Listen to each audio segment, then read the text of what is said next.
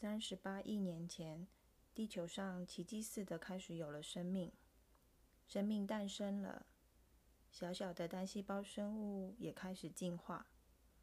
二零一一年三月十一日，东京电力福岛第一座核能发电厂发生了意外，我们污染了孕育生命的大海。二零一一年三月下旬，福岛县内的一个小村庄。检测出令人不安的放射线元素，菠菜的上面也铺上了一层看不见、无色无味的放射性物质。因为看不见，所以都没有人发现。作者不希望将不安的种子留给你们，他希望留给你们一个美丽的地球，但是他也希望你们能够想想。这个拼了命想要长大的菠菜，他们的心情是怎么样的？菠菜说：“那时候我们一天天的长大，叔叔婶婶都对我们说，要好好的长大哦。我是菠菜，烫熟之后凉拌，用奶油热炒，再淋上酱油，很好吃哦。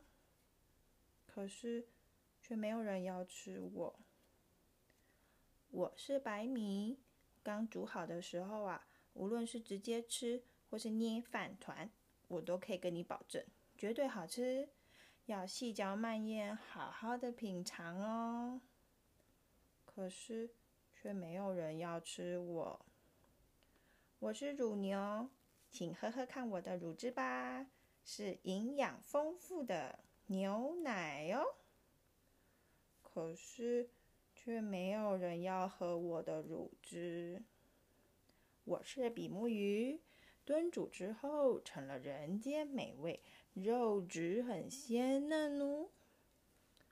可是却没有人要吃我。那一天，有不明的东西笼罩在空气中，没有颜色，没有味道，没有形状，也没有声音。那一天，辐射污染了大地。叔叔在哭，婶婶也在哭。那个要说“快快长大哦”，那个表情到哪儿去了呢？泥土在哭，大海在哭，天空在哭，树在哭，花在哭，动物在哭，大家都在哭。没有人会对我们感兴趣了，他们不再对我们说“开动”。真希望每个人张开大嘴，让我们塞满他们的脸颊。